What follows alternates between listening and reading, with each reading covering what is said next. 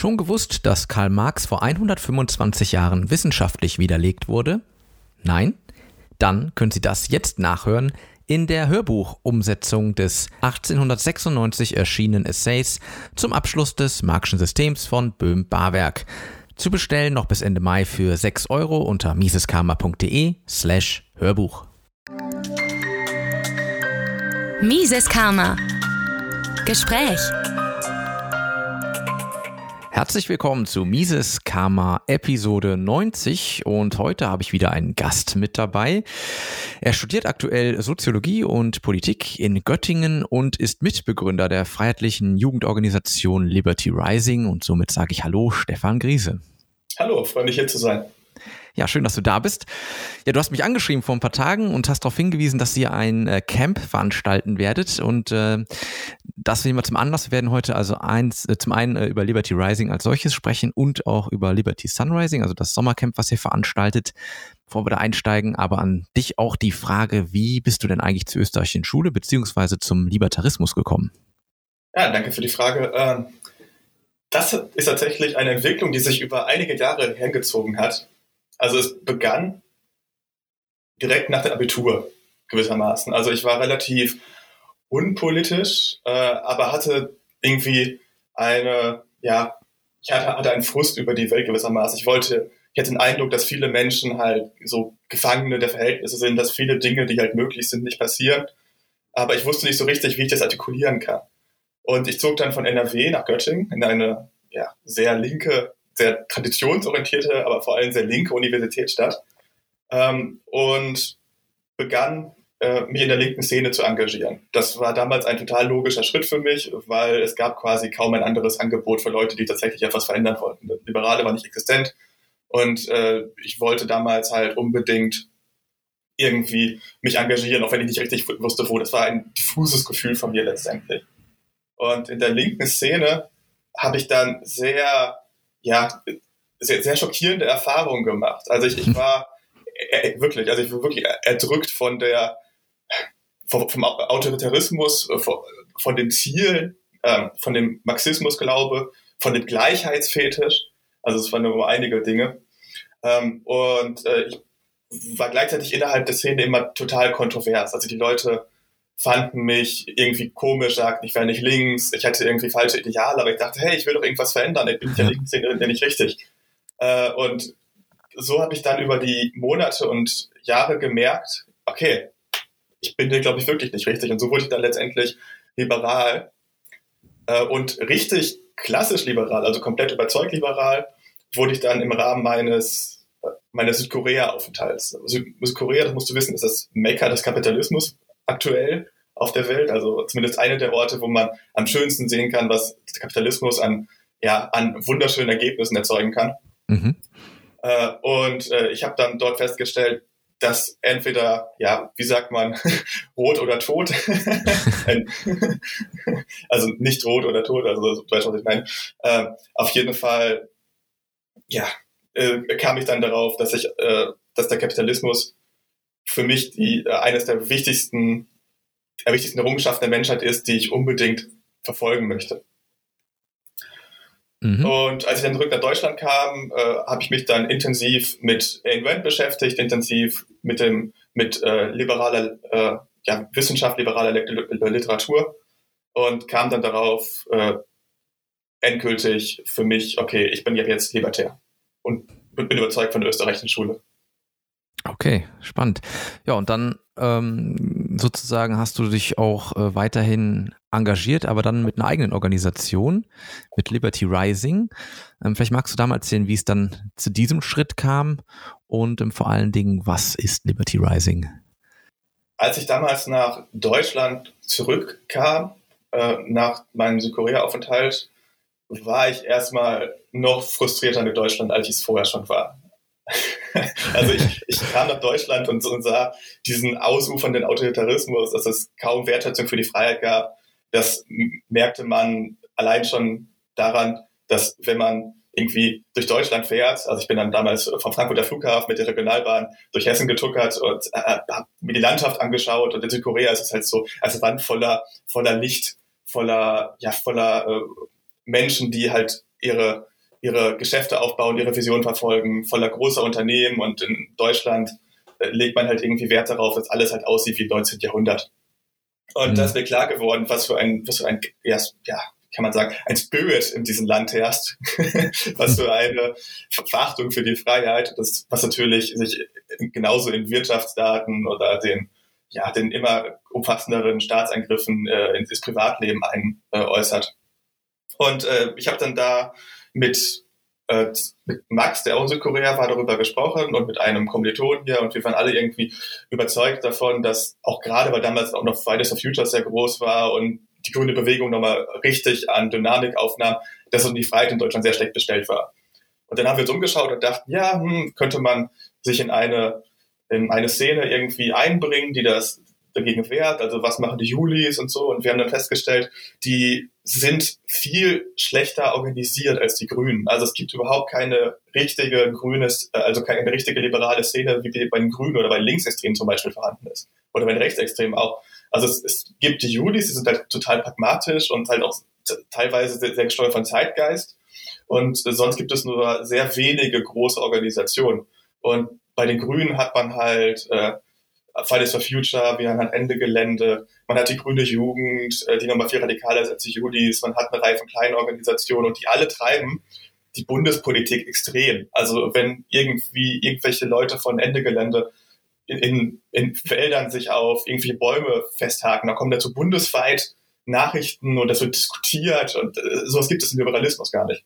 Mhm. Und wir haben da fest, äh, unsere Konsequenz daraus war dann zu sagen, okay, wir brauchen auch so eine libertäre Szene in Deutschland, eine Szene, die wirklich die Politik und die Öffentlichkeit vorantreibt, die es schafft, dass die, äh, dass ein konsequentes libertäres Bewusstsein entsteht.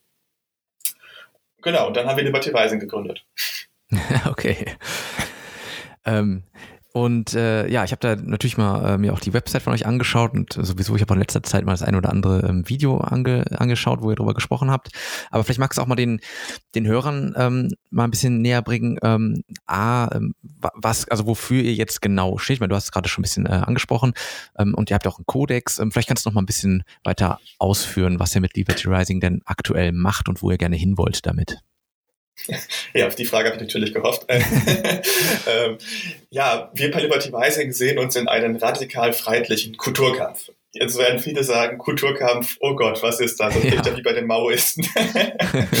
Tatsächlich ist der Begriff Kulturkampf sehr unbeliebt geworden, halt natürlich wegen Mao und weil es gewissermaßen auch nicht immer etwas nicht immer etwas Schönes ist natürlich.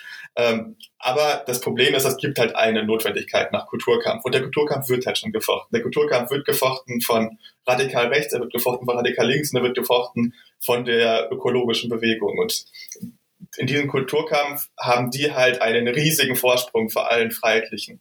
Also sie sind halt viel dominanter. Und ja, bevor ich weiter fortfahre, was ist denn überhaupt Kulturkampf genau? Also man kann mir sich genau darunter vorstellen. Kulturkampf bedeutet, dass äh, wir uns darauf fokussieren, eine Szene aufzubauen, eine libertäre Szene, die sich in Werten und Kultur ausdrückt.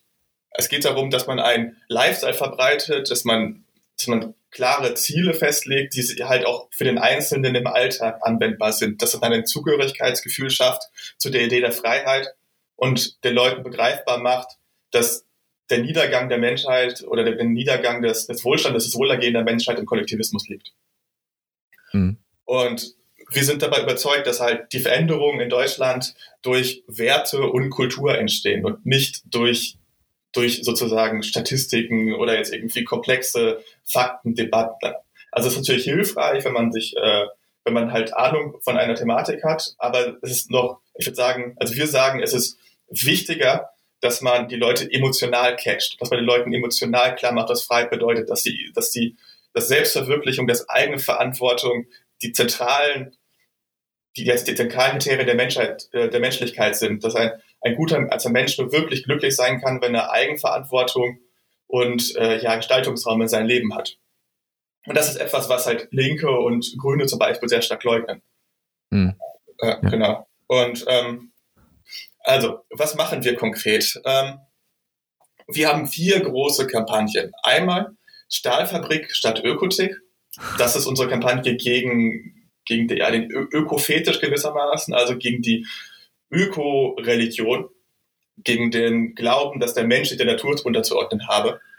Dann Smash Dein Limit, da geht es darum, dass wir den Leuten klar machen, äh, dass mit leistungssteigenden Mitteln viele Menschen viel glücklicher und erfolgreicher in ihrem Leben sein können und die, viele dieser Stoffe zu Unrecht verboten sind. Also wir empfehlen dort keine Nutzung, weil das natürlich auch illegal ist, aber wir sagen den Leuten, setzt euch dafür ein, dass diese Mittel, sei es durch einen Bundestagsabgeordneten oder durch Petitionen oder was auch immer, äh, legalisiert werden, weil ihr profitiert davon.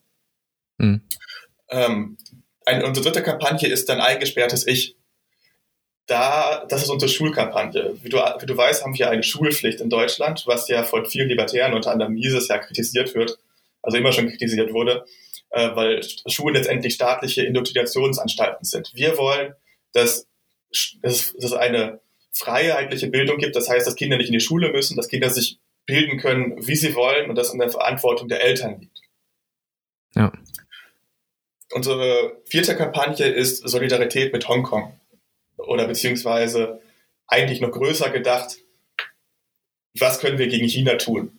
Weil China ist sag, aktuell eine der größten Bedrohungen unserer Freiheit. China ist die, ja, eine, eine neue Variante des, des nationalen Sozialismus.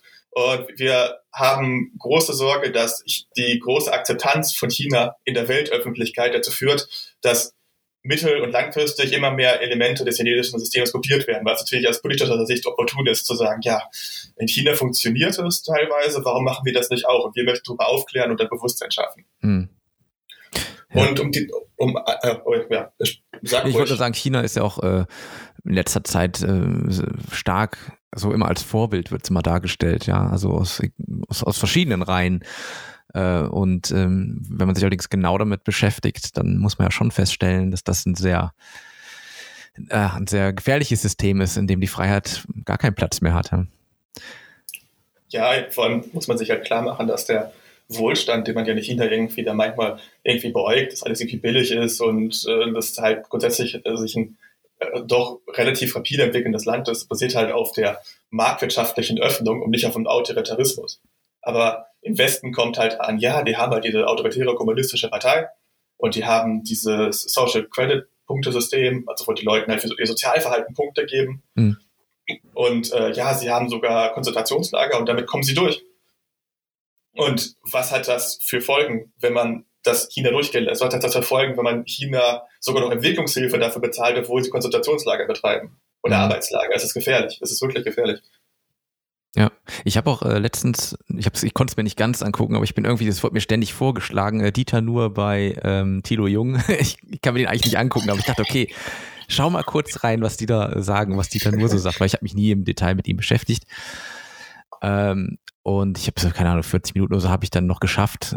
Aber ähm, da ist dann auch, ist mir klar geworden, dass Dieter Nur ja offensichtlich auch ein ziemlicher Linker ist und äh, er auch in dem Interview oftmals China irgendwie anbringt als weiß ich nicht, als ja, als eine Art, was sagen, als Vorbild, ja, weil sie dann das mit der, mit der Umwelt so toll hinkriegen und weil sie den Smog aus den Großstädten, äh, Großstädten rausgekriegt haben und so. Ähm, fand ich ein bisschen Echt? beängstigend, oh dass er das so gesagt hat. Ich meine, er hat dann immer noch mal so nachgeschoben, ja gut, das ist dann halt sehr autoritär. Ähm, konnte jetzt nicht so genau sagen, ob er das jetzt nur wirklich, wirklich gut findet oder ob, aber er hat es immer als Beispiel genommen. Das fand ich dann irgendwie ein bisschen erschreckend, aber ja.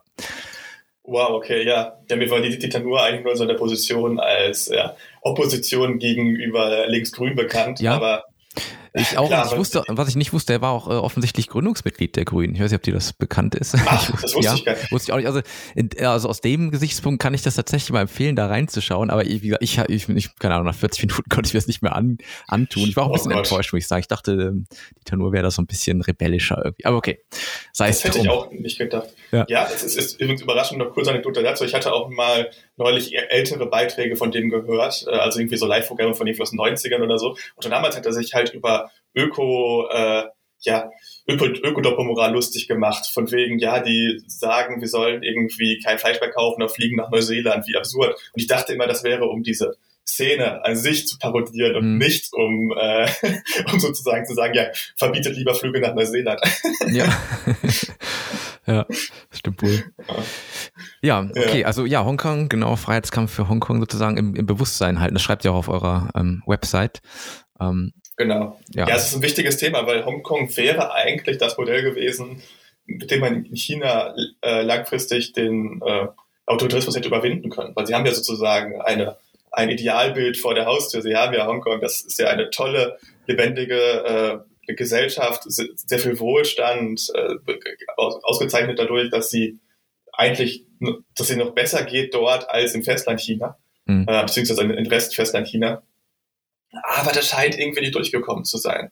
Also zumindest bei den Chinesen, denn sie haben es ja akzeptiert, dass jetzt Hongkong inkorporiert wurde. Das scheint eher, eher unbeliebt gewesen zu sein. Und das ist alles sehr bedenklich, weil man sieht da sehr wenig Perspektive für die Freiheit. In den letzten Jahren haben sie auch angefangen, wieder Mao-Statuen aufzubauen. Oh je. Also ja. wie man, ja, fängt man hier vielleicht auch langsam wieder an, ne? die, die Kommunisten und Sozialisten irgendwelche Statuen zu bauen. Ja, es wurde jetzt auch in eine, Mark eine Marktstatue in, in, Dortmund, ja, oder wo war das denn? Bei Dortmund wurde die aufgestellt. Ja, genau. es ist erschreckend, oder? Wie ist es denn eigentlich, ähm, wenn du da jetzt an der Uni äh, dich bewegst und in diesem überwiegend linken Spektrum wirst du denn da auch schief angeguckt, oder wie muss man sich das vorstellen? Naja, ich hatte gewissermaßen das Glück, dass ich während des äh, Corona-Autoritarismus äh, Liberty Weising gestartet habe. Sprich, ich habe ja meine Kommilitonen wirklich räumlich in den letzten ja, anderthalb Jahren äh, nicht gesehen. Hat auch Vorteile.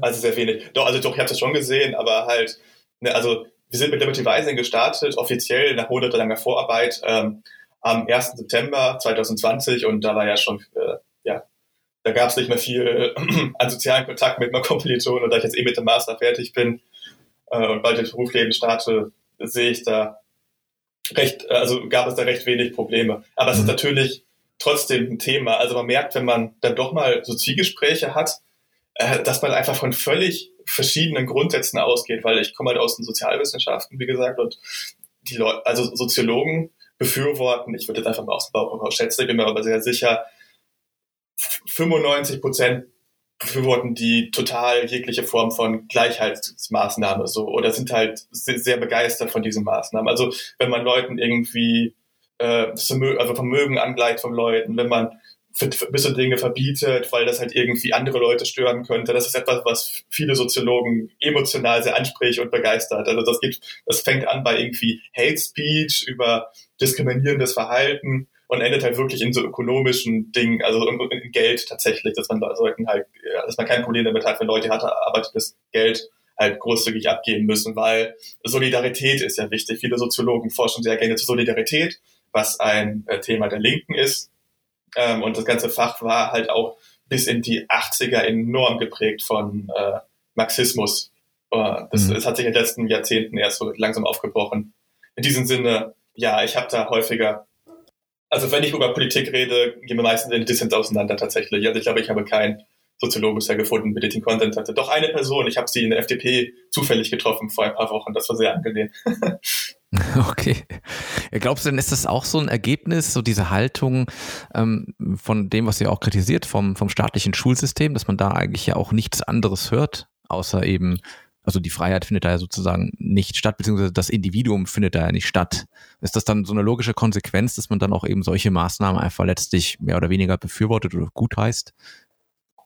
Ja, gewissermaßen, weil muss ich halt vorstellen, dass halt viele Sozialwissenschaftler, also Linke wie Sozialwissenschaftler halt dieses, dieses Ideal haben, also sind halt elendszentriert, so sind halt zentriert auf das, auf die negativen Entwicklung die Menschen durchlaufen können. Und sie wollen um jeden Preis halt äh, diese negativen Über Entwicklung ausgleichen, was ja auch eigentlich ein nobles Ziel ist. Das Problem ist nur halt, dass sie dabei vollkommen aus dem Auge verlieren, dass letztendlich in einer Gesellschaft immer die, ja, die, die, die produktiveren die äh, weniger produktiven oder die weniger erfolgreichen halt mittragen. Also der Wohlstand in unserer Gesellschaft, das sagt halt auch Ayn Rand und Mises, was ja auch eigentlich völlig offensichtlich ist, basiert halt darauf, dass halt äh, viele, es sieht halt auf den erfolgreichen Leuten.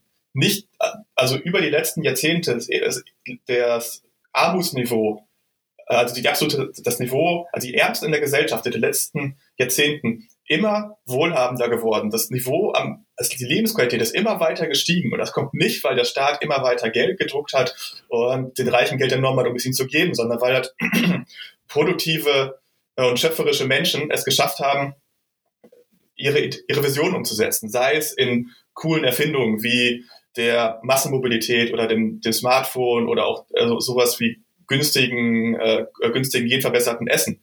Ähm, aber auch äh, durch ja, äh, Unternehmen, die Jobs generiert haben, in denen Fabriken gebaut wurden. All das ist die Grundlage und das wird von Sozialwissenschaftlern halt wenig gewürdigt. Es geht mehr darum, also das Argument ist eigentlich immer, ja, aber schau, es gibt doch noch arme Menschen, wir müssen etwas tun.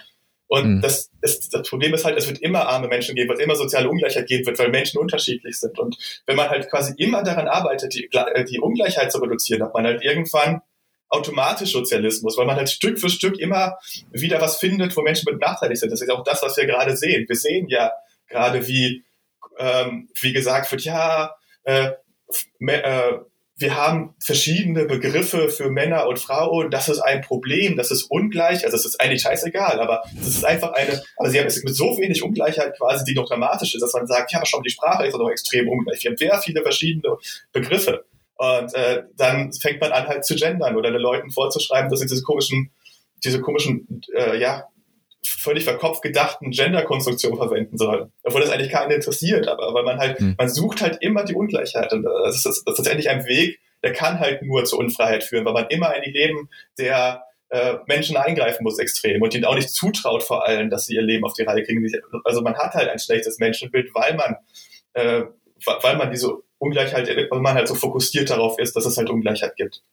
Das Lustige ist ja, dass er, man, man, da wird immer von Minderheiten gesprochen, dabei ist ja eigentlich sozusagen die, die allerkleinste Minderheit, in Minderheit wäre ja das Individuum. Also wenn man es ja logisch weiter betrachtet, müsste man das Individuum schützen, ne? also, oder das mhm. stärken sozusagen, weil erst dadurch der Rest wächst. Und so ist es ja eigentlich auch in, in Ländern, denen die Marktwirtschaft möglichst frei ist, dass da ja alle von profitieren und der gesamte Wohlstand ja steigt. Ich, ich vermute jetzt, du hast ja von Südkorea angesprochen, ich vermute, da wird es ähnlich aussehen, ähm, dass man da einfach durch so eine freie Marktwirtschaft in der Lage ist, das ja auch, auch die, die vorher arm waren, einfach ein Stück mehr äh, Lebensqualität bieten zu können.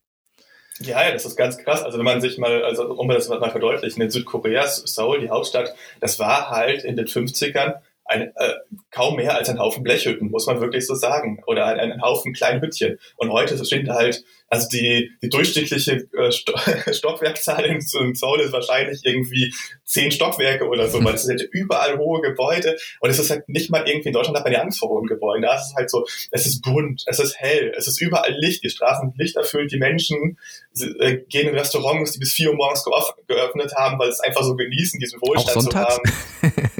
ja, also generell, also man hätte heute kaum was von Wochentagen, Sonntage und so, das ist alles egal. also, also deswegen, also komplett Seoul wäre in Deutschland sowieso komplett illegal, weil das ja gar nicht erlaubt, das zu bauen. Also ja. alles davon, diese, diese Gebäude, dass es da nicht überall irgendwelche, irgendwelche kleinen Geländchen gibt, dass es da, dass die Leute halt einfach ihre Gebäude halt so bauen, wie sie wollen. Jedes Gebäude sieht unterschiedlich aus, weil man halt merkt, die Leute haben eine Vision gehabt bei diesen Gebäuden. In Deutschland ist es mhm. halt so, welchen von diesen Lego-Häusern, die mir vorgeschrieben werden, kann ich bauen, welche Form von Würfeln. da ist es halt so, man geht durch die Straßen und das sind halt irgendwie, jedes Gebäude sieht anders aus, jeder hat da irgendwie mal irgendwie rumgebaut, das heißt, hat total kreative Formen, teilweise irgendwie so, so quasi dreieckige Gebäude oder irgendwas oder, oder so Gebäude mit so ganz verschachtelten Aufbau und dann merkt man halt, die hatten einfach Lust, da halt immer wieder dran rumzubauen und hatten eine mhm. ganz spezielle Vision davon. Und das ist total interessant so, dass ich glaube, wenn viele Deutsche, wenn sie tatsächlich irgendwie so länger in Seoul gewesen wären, hätten gar nicht mehr so Angst vom Urban, die hätten gar nicht mehr diesen Naturkitsch, den viele haben, sondern die würden, würden sehen, dass halt man kann wunderbar in einer Großstadt leben und die Leute einfach nur ihre, ihre schöpferische Vision ausleben lässt. Mhm. Ja, ich bin ja hier sehr nah an Köln und da ist es ja auch so, man darf kein, kein Gebäude darf höher sein als der Kölner Dom zum Beispiel mhm. und solche Sachen. Ähm, ja, da hat man schon sehr viele Auflagen. Man darf ja auch nicht einfach bauen, das geht ja auch nicht. Nein, nein. Ähm, Auf ein eigenes Grundstück doch nicht. Uh, nee, das geht ja nicht. Ja. Ähm, siehst du denn vielleicht aktuell die Situation, sie, so schlimm sie jetzt erstmal im Außen wirkt und möglicherweise auch ist oder, oder auf jeden Fall ist, gerade für Unternehmen im Moment, die ja reihenweise quasi dicht machen können. Aber glaubst du trotzdem, dass vielleicht unsere, unsere Situation im Moment so ein bisschen auch der Augenöffner sein kann, sich mal mit anderen Konzepten auseinanderzusetzen? Merkt ihr davon vielleicht auch was bei Liberty Rising beim Habt ihr da vielleicht mehr Zuspruch im Moment? Wobei ihr seid, wart vorher nicht da, ist jetzt vielleicht schwer zu vergleichen, aber trotzdem glaubst du, dass da so ein bisschen auch eine Chance drin liegen könnte in der aktuellen Situation? Na, ich bin ja hier aufgewachsen ne? oder lebe halt hier. Ähm, ich würde, bevor ich das beantworte, noch kurz meine Liberty Rising-Vorstellung zu Ende machen, wenn das in ah, Ordnung ja, ist. Ähm, ja, ich, wie gesagt, ich neige mich dazu, äh, ausführlich auszudrücken. Ähm, ich wollte nur darauf, nur darauf hinweisen, wie wir strukturiert sind. Und zwar, wir haben ungefähr 40 Mitglieder, ähm, also gar 40 Mitglieder überschritten und sind, wir haben dazu noch so um die 30 Mitarbeitende oder Mitarbeiter. Mhm. Und ähm, die arbeiten in 13 Teams, die halt an Aktionen, Social Media Kampagnen, an Infomaterial, Readern zum Beispiel arbeiten. Also wir haben zum Beispiel eine Reihe von Social Media Teams und uns wurde auch immer wieder gesagt, dass wir tolle aussehen von unserem Auftritt. Und das liegt daran, dass wir sehr viel professionelle Social Media Arbeit machen, dass wir ähm, auch eine sehr hohe Reichweite haben. Wir, wir erreichen viele tausend Personen mit unserem Content. Ähm, und wir sind halt auch aktiv auf Instagram, YouTube, Facebook, TikTok, auf Pinterest zum Beispiel auch.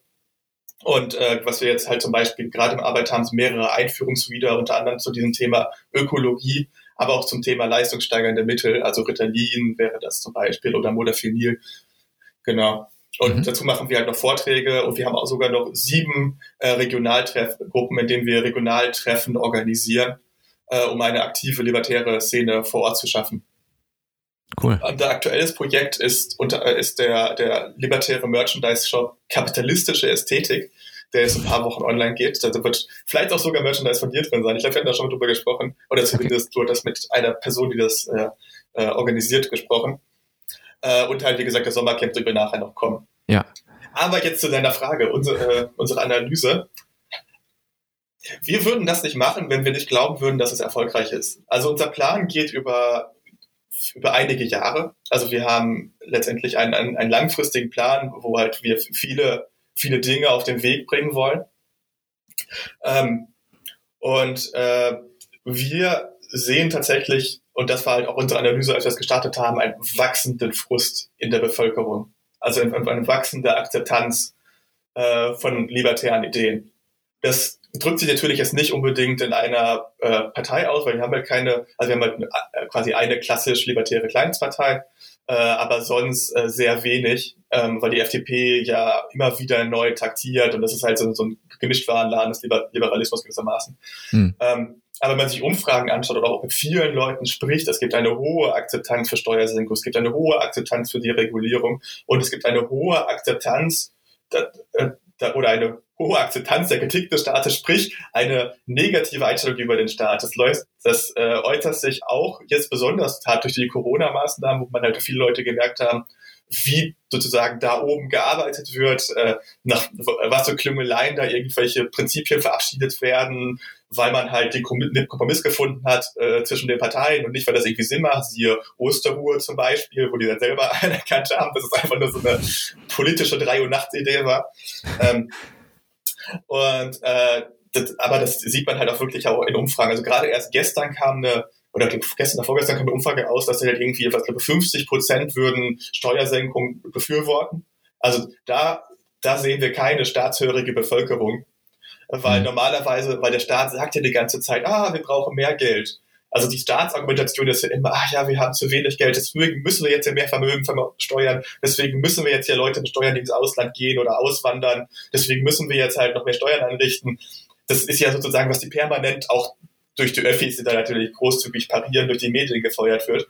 Ja. Äh, und ähm, der Staat äh, müsste ja eigentlich also total unterfinanziert auf die Leute wirken. Das wirkt er aber nicht tatsächlich. Also es ist halt, wie gesagt, diesen Umfragen und auch persönlichen Gesprächen, wenn du mit irgendwie Leuten sprichst, die Geld verdienen, mit äh, Leistungsträgern, also wir würden halt sagen, Leuten, die halt Eigenverantwortung für ihr Leben tragen, ähm, da, da merkt man das total. Hm. Ja. Ja, ich meine, äh, es gibt ja zum Glück eine natürliche Grenze bei der Steuererhebung, das ist dann 100 Prozent.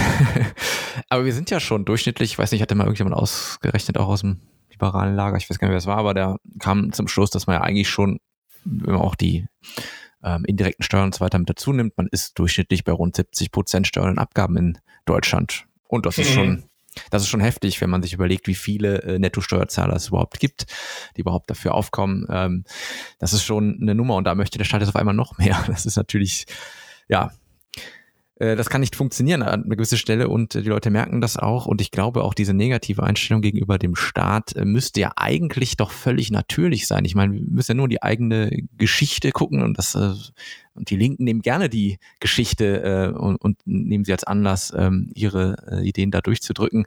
Aber wenn man logisch drüber nachdenkt, dann wäre doch die Staatskritik das allererste, was wir hier üben müssten, oder? Ja, das war auch tatsächlich eine der schockierendsten äh, Momente von mir in der linken Szene, als ich mit den Leuten gesprochen habe. Ich habe immer wieder über den Staat diskutiert und es kann, immer wieder Leute, lief es auf dieselbe Argumentation hinaus. Ich sagte halt so, ja, aber das ist doch irgendwie, ist das nicht ein bisschen zu viel und wie, vor allem, wie soll das funktionieren? Also ich habe halt auch damals viel so auf so einer, so einer, quasi einfach so einer rationalen Ebene, was ja auch so das, das, Bild, das Menschenbild von Ayn ist, so dieses, dass das halt, äh, dass der rationale Mensch, also nur eine rationale Gesellschaft kann gut funktionieren. Und äh, sie sagen halt immer wieder, ja, äh, das ist natürlich gerade problematisch, aber wenn wir denselben Leuten, die wir gerade kritisieren, noch mehr Macht mitgeben, wird es funktionieren. Und da habe ich immer gefragt, so, ja, warum? Warum soll das denn funktionieren? Und was die dann gesagt haben, war halt, ja, das sind dann die richtigen Leute, das sind dann halt die Linken, beziehungsweise die linken Linken. Also die haben auch immer so ein Flügeldenken ganz stark, dass sie sagen, das sind keine richtigen Linken. Also das halt, äh, die, die kritisieren dann, also wenn irgendwie die SPD in der Macht ist und alles läuft scheiße und nichts davon, was die halt haben wollen, funktioniert. Also die, also die, die sind selber unzufrieden dadurch, äh, wie die, wie die SPD-Politik läuft. Und dann sagt man denen das und dann sagen die, ja, aber es sind halt auch nicht die linken Linken, das sind die rechten Linken. Und dann sagt man so, mhm. was? das, der, der Prozess ist doch entscheidend. Also wie viel man umverteilt, ist doch letztendlich dann egal, wenn man halt schon sieht, dass weniger nicht funktioniert. Also soll es dann noch mehr funktionieren? Besser funktionieren, wenn man noch mehr, also wie soll denn, wo soll denn das alles herkommen? Also wie stellst du dir das da alles vor? Und dann so, ja, das, die richtigen Leute machen das und so blieb es halt. Das ist sogar, ganz sogar bei den Sozialisten war das sogar so, dass die dann gesagt haben, so, ja, äh, ja, klar, es gibt Kuba und DDR und UdSSR und all die gescheiterten Modelle auf der Welt, die sozusagen Sozialismus scheiße ist. Aber das waren halt äh, alles Fehlversuche. Wenn wir es nochmal machen, also jetzt den 50. Versuch oder den 60. Versuch starten mit unserem Modell, dann wird das bestimmt funktionieren. Das ja. ist halt, das ist halt emotionale Politik, da kann man nicht drüber auf diese Sachentour diskutieren, die verweigern sich rationalen Argumenten. Es war halt nie richtiger Sozialismus, wurde nie richtig gemacht. Nein, nein. Jetzt nächstes Mal machen sie bestimmt richtig, ja. Genau. ja. Ja, gut, dann lass uns doch mal äh, zu eurem geplanten Sommercamp kommen. Liberty Sunrise nennt ihr das Ganze. Ähm, das findet im Sauerland statt, habe ich gelesen, vom 10. bis 15. August. Und ihr habt da ein illustres Programm, aber vielleicht magst du einfach mal ein bisschen darüber erzählen. Was ist da geplant? Ähm, ich glaube, man kann das ganz gut, also unsere Motivation dahinter wird deutlich, wenn man sich den typischen Liberalen oder Libertären in Deutschland anschaut. Als Libertärer in Deutschland ist man ja umgeben von Klimahysterie. So, man hat überall um sich herum Staatsgläubige, die wir gerade besprochen haben, als sagen, nein, der Staat muss verbieten, dass Gebäude gebaut werden. Nein, der Staat muss verbieten, dass diese Leute Geld behalten, was sie erwirtschaftet haben. Nein, du kannst doch nicht sagen, dass Menschen eigenverantwortlich sind. Menschen sind schwach und böse. Ähm, genau. Und dazu kommen dann halt noch die Berufsempörten, die sich dauernd äh, kritisiert fühlen. Also wenn das Libertärer dann den Leuten sagt, so, ja, äh, ich finde das gar nicht so gut, dass du jetzt aufgrund deiner Quotenregelung hier einen Job äh, für dich beanspruchst oder aufgrund von deinem Geschlecht oder deiner Ethnie, dann sind die so, was, du bist Sexist, du bist Rassist, wie kannst du das sagen? Und es ist alles sehr unangenehm für liberale Libertäre in der Allgemeinheit in Deutschland. Ähm, und das ist halt ein, und wir wollten den, wir wollen den Menschen halt eine Ausflucht aus diesem harten libertären Alltag bieten. Ein, ein Exil, ein Ort, in dem man, in dem man halt unter Gleichgesinnten ist, in dem man halt spannende Dinge hört, in dem man sich informiert, aber auch irgendwie tolle Erlebnisse hat. Und deswegen haben wir das Liberty Sunrise, Sommercamp geplant. Das ist, findet statt, von, wie gesagt, vom 10.8. bis 13, 15.8. in Braunshausen im Sauerland. Besteht aus 45 Veranstaltungen, also mehr als 45 Veranstaltungen. Ähm, und äh, noch einmal noch kurz zu den Rahmenumständen, bevor ich zu den Veranstaltungen gehe. Wir haben dort über 1900 Sonnenstunden jährlich. Also es ist ein wunderschöner Ort. Es wird als Toskana Sommerland bezeichnet. Mhm. Es ist mitten in Deutschland. Wir haben eine eigene Großküche ähm, wo wir eine, wo wir, mit der wir auch eine wirklich umfangreiche und abwechslungsreiche Essensauswahl machen. Wir haben zum Beispiel jeden Tag ein anderes Frühstück, äh, also American Breakfast, English Breakfast. Ähm, wir, wir, wir grillen mehrfach. Äh, wir haben äh, Butter Chicken zum Beispiel, Flammkuchen. Also wir haben eine sehr kreative Essensauswahl, ist auch alles auf unserer Seite dargestellt. Ähm, und das Ganze ist halt wirklich extrem günstig. Es geht halt los äh, bei 115 Euro für sechs Tage. Das ist wirklich ein, ein wirklicher Kaufpreis. Ähm, und jetzt mal zu, was kann man da erleben? Also ein typischer Tag wäre zum Beispiel, man, morgens äh, lernt man darüber, wie der Straßenkampf in Hongkong funktioniert, wie der Staat uns alle kontrolliert und zum Beispiel und auch was libertäre Liebe und rationaler Egoismus bedeutet. Dann gibt es zwischendurch äh, Vorträge selbst oder Selbstverteidigungskurse ähm, und abends versammelt man sich dann am äh, Lagerfeuer und feiert damit Live-Musik äh, in die Sternenklare Nacht. Das ist so ein beispielhafter Tag. Mhm. Ähm, und äh, unser Programm besteht dabei im, aus sechs großen Blöcken. Also wir haben einmal den großen Block äh, Selbstverbesserung, äh, dann Wirtschaft, Politik, dann Schulung in libertären Aktivismus und dann noch ein, ein, ein, ein paar einzelne Elemente, auf die ich gleich noch eingehe. Aber erstmal zum Thema Selbstverbesserung. Wir haben, äh, wir bieten einige Workshops zum Thema Rhetorik an, zum Thema Style, zum Thema Neuroenhancer, auch es gibt ja auch schon legale, leistungssteigende Mittel, mit denen man äh, besser arbeiten kann, äh, individuelle Rechte, anonym online, ähm, aber auch den Umgang mit Lootern, also mit Menschen, die dir, die unbedingt dir deinen, äh, ja, deine, deine eigene Arbeit, deine eigene, dein eigenes schöpferisches Werk nehmen wollen, wie man mit diesen Leuten argumentieren kann und auch mhm. was in Deutschland zum Beispiel legale Bewaffnung ist. Äh, in unserem Blog zur Wirtschaft und Politik sprechen wir natürlich viel über die Austrian School, über zum Beispiel Mises. Wir geben eine Einführung in die Praxeologie. Ähm, wir sprechen über Staaten, wo sie historisch herkommen und äh, wie man mit ihnen umgehen kann. Äh, über die Wissenschaft in der Rolle des Kraken des Staates, also das ist schon ein, ein fortgeschrittener Workshop, zum Beispiel auch dem Workshop zum Thema Postmodernismus, zum Thema Herrschaftsraum, Schule, freie Privatstädte, äh, und die Wunder der Industrie, also natürlich äh, Sneaky Sozialismus. Und der, der ganze und der dritte große Themenblock ist libertärer Aktivismus. Da, da äh, schauen wir uns zum Beispiel gute Techniken des journalistischen Schreibens an. Wir geben auch sowas wie Graffiti-Workshops ähm, oder sprechen über libertären Social Media Aktivismus im Netz oder Propaganda im Netz. Hm. Und die einzelnen Programmelemente, die das Ganze umrunden, sind sowas wie Sport, Selbstverteidigung, wie gesagt, Live-Musik. Wir haben eine libertäre Werwolf-Version ausgedacht, die ist sehr geil. Okay. es gibt sogar natürlich die obligatorischen Partys. Äh, dann äh, haben wir den Kampf der Triaden. Das ist eine lockere Art, sich kennenzulernen am Anfang. Das ist aber, was wir genau, genau machen, ist noch geheim. Äh, und, das darf ich noch sagen, als kleine Kirsche obendrauf, wir haben bekannte libertäre YouTuber an, äh, angefragt und eine Person hat auch schon äh, signalisiert, dass sie gerne einen Vortrag halten würde, aber wir dürfen noch nicht verraten, wer das ist. Es kommt darauf okay. an, ob die Person in Deutschland ist. Ja, okay. Das geht aber schon mal nach einer Menge. Ja, ja, ja, auf jeden Fall, auf jeden Fall. Also Anmeldung und wie gesagt, ab 115 Euro geht's los äh, für sechs ja. Tage. Äh, gibt's alles unter libertysunrise.de, also libertysunrise ein Wort.de. Super. Und äh, vor Ort wird dann äh, klassisch gezeltet.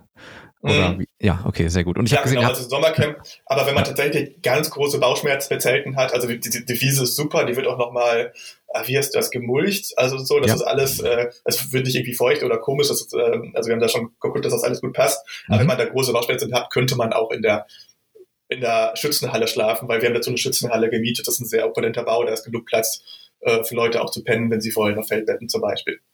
Okay, sehr gut. Ja, dann ist ja nur die Frage, ob das Ganze stattfinden wird, aber ich denke mal, im Sommer könnten, wir, könnten die Chancen groß stehen, oder wie siehst du das? Was ja, also wir bedenken? haben und ja, ja, ja, ja ich, es ist auf jeden Fall natürlich bei der Planung ein großes Thema gewesen. Wir haben halt auch, wie gesagt, was darüber nachgedacht. Ähm, aber wir haben uns halt die Impfquote angeschaut und auch wenn die Regierung der Politik jetzt natürlich keine rationalen Maßstäbe unbedingt verfolgt, das wird ja viel so also wie Kekulé nannte das irgendwie, also dieser Virologe, Kollektivstrafen. Also zum Beispiel die äh, Ausgangssperre wäre eine Kollektivstrafe. Mhm. Ähm, deswegen ist es immer nicht ganz klar, was für eine Kollektivstrafe dann verhängt wird. äh, aber ähm, aufgrund des, des Impfstandes, aufgrund der Entwicklung in allen Ländern um uns herum, äh, und halt auch weil es Sommer ist und so, weil sogar der größte Pessimist Lauterbach gesagt hat, dass das stattfindet und auch Viro, also und auch Kekulé, zum Beispiel dieser bekannte Virologe, auch gesagt hat, dass er gute Aussichten für den Sommer hat, denken wir, dass das funktioniert. Also wir sehen da zumindest, wenn wir mit Tests anbieten, äh, also, also quasi alle Leute am Anfang einmal testen, sollte das eigentlich kein Problem sein, gerade auch, weil das ein sehr liberaler Ort ist. Also Braunsthausen, da hat, glaube ich, die FDP irgendwie 50 Prozent, die CDU 40 und die SPD hat 5 Prozent in dem Ort. Also es ist ein sehr, äh, also es ist, glaube ich, ein Ort, der nicht so stark auf staatliche Regulation steht. Deswegen hoffen wir, dass das nicht so ein Problem wird. Mhm. Aber wir sind da recht zuversichtlich. Also wir halten es deutlich wahrscheinlicher, dass es stattfindet, als dass das abgesagt wird. Na, dann drücken wir mal die Daumen. Ich meine, das ist ja auch so, ich glaube, es findet ja auch noch wieder irgendwie eine Wahl statt oder so. Da muss man den Leuten ja auch vorher ein bisschen Freiheit geben, wenn man ein besseres, positives Gefühl hat, so gegenüber Staat und Politik. Ne? Das kommt dazu. Also ja. ein Monat später ist Bundestagswahl. Ja, das, das ist schon ein durchaus gutes Argument von dir. Also, ich, also wenn ich äh, die Regierung wäre, ich würde mir überlegen, ob ich da nochmal irgendwie groß auf Corona rumhacken will, ja. wenn draußen geiles Wetter ist und die Leute keinen Bock haben, im Haus zu sitzen. Ja, also vielleicht erwischt ihr genau den richtigen Zeitkorridor, um dieses Camp zu veranstalten. Ja, sehr gut. Drückt euch also, die Daumen, klingt super spannend. Äh, ich, die, die, Übersicht der äh, Events, was auch gerade schon äh, angesprochen hast, ist ja wirklich extrem viel, was ihr da laufen habt. Also da wird ja sehr viel geboten. Ähm, wie ist denn so die, die Zielgruppe ist eher aber auch das jüngere Publikum oder wie ähm, ist, ist das einzuschätzen? Also es ist ein, ein Jugendcamp. Ähm, also unsere Zielgruppe ist von 16 bis 30 Jahre. Aber man kann auch, wenn man, also gibt es, gibt es auch Schülertarife zum Beispiel und Rabatt für verschiedene Gruppen und so, das kann man von der Webseite alles nachvollziehen. Aber über 30 haben wir auch ein begrenztes Kontingent. Wir wollen halt, äh, dass es altersmäßig relativ homogen bleibt, damit halt nicht, wenn die Jüngeren irgendwie ein bisschen laut sind und vielleicht ein bisschen Musik hören oder, oder irgendwie da draußen Spaß haben, dass die Älteren nicht sagen, oh, ich will lieber schlafen. äh, deswegen haben wir das ein bisschen eingegrenzt, um halt allen Gruppen ihren Raum zu geben, den sie gerne hätten das Recht auf in Ruhe gelassen zu werden, ne?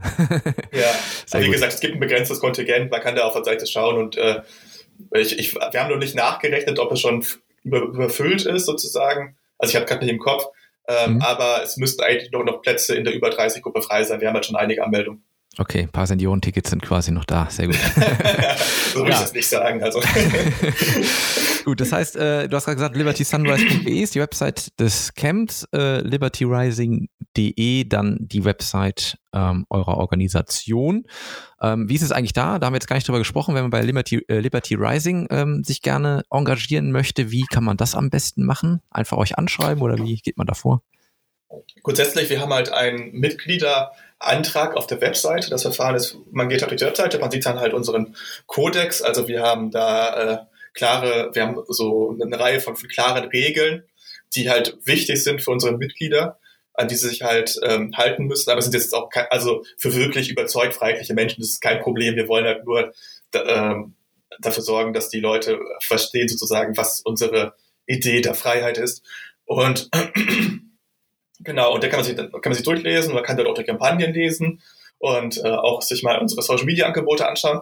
Und dann stellt man Mitgliedsantrag, das ist kostenlos. Ähm, äh, da fallen auch keine weiteren Kosten an irgendwie, das ist jetzt nicht irgendwie ein Trick oder so, da gibt man dann den Namen ein, die E-Mail-Adresse und noch bestehende Fragen an uns. Wir wenden uns dann an die Person zurück und vereinbaren ein Einführungsgespräch, über, da, über den wir darüber sprechen, ja, äh, was deine Erwartung Liberty Rising, was willst du machen, was, worauf, was du Bock dich zu beteiligen, ähm, und äh, danach geben wir halt geben wir Rückmeldungen und ja, genau, das ist so das Verfahren. Mhm. Ja, super. Dann äh, sage ich erstmal vielen Dank fürs Gespräch, Stefan. Ich äh, wünsche euch viel Erfolg, A, mit Liberty Rising, aber auch mit dem Camp, dass es stattfindet. Ähm, werde auf jeden Fall mal ein bisschen verfolgen, was ihr generell so macht. Und ähm, ja, wie gesagt, euch viel Erfolg und ähm, wir werden sehen, was bei rauskommt. Vielen lieben Dank. Ich freue mich, hier gewesen zu sein. Ja, gerne. Ja, dann, liebe Zuhörer, äh, wenn es auch Ihnen gefallen hat, dann freue ich mich, wenn ich eine Bewertung bekomme bei Apple. Dann rutscht der Podcast ein bisschen höher in den Charts. Das ist, kann immer gut sein. Und äh, ansonsten gerne auch äh, einfach teilen in den sozialen Netzwerken. Und ja, in diesem Sinne würde ich sagen, hören wir uns beim nächsten Mal wieder. Bis dahin. Tschüss. Tschüss. Mises Karma, der freiheitliche Podcast. Auf Spotify, Deezer, iTunes und YouTube sowie unter miseskarma.de. Liebe Podcasthörer, wenn Ihnen diese Ausgabe gefallen hat, helfen Sie doch dabei, Mises Karma noch bekannter zu machen. Teilen Sie diese Episode in sozialen Netzwerken. Erzählen Sie Ihren Freunden und Bekannten davon. Hinterlassen Sie einen Daumen nach oben auf YouTube oder schreiben Sie eine Bewertung auf iTunes. Jede noch so kleine Interaktion hilft dabei, den Podcast zu verbreiten. Anregungen und Kritik können Sie über das Kontaktformular auf miseskarma.de einreichen. Vielen Dank!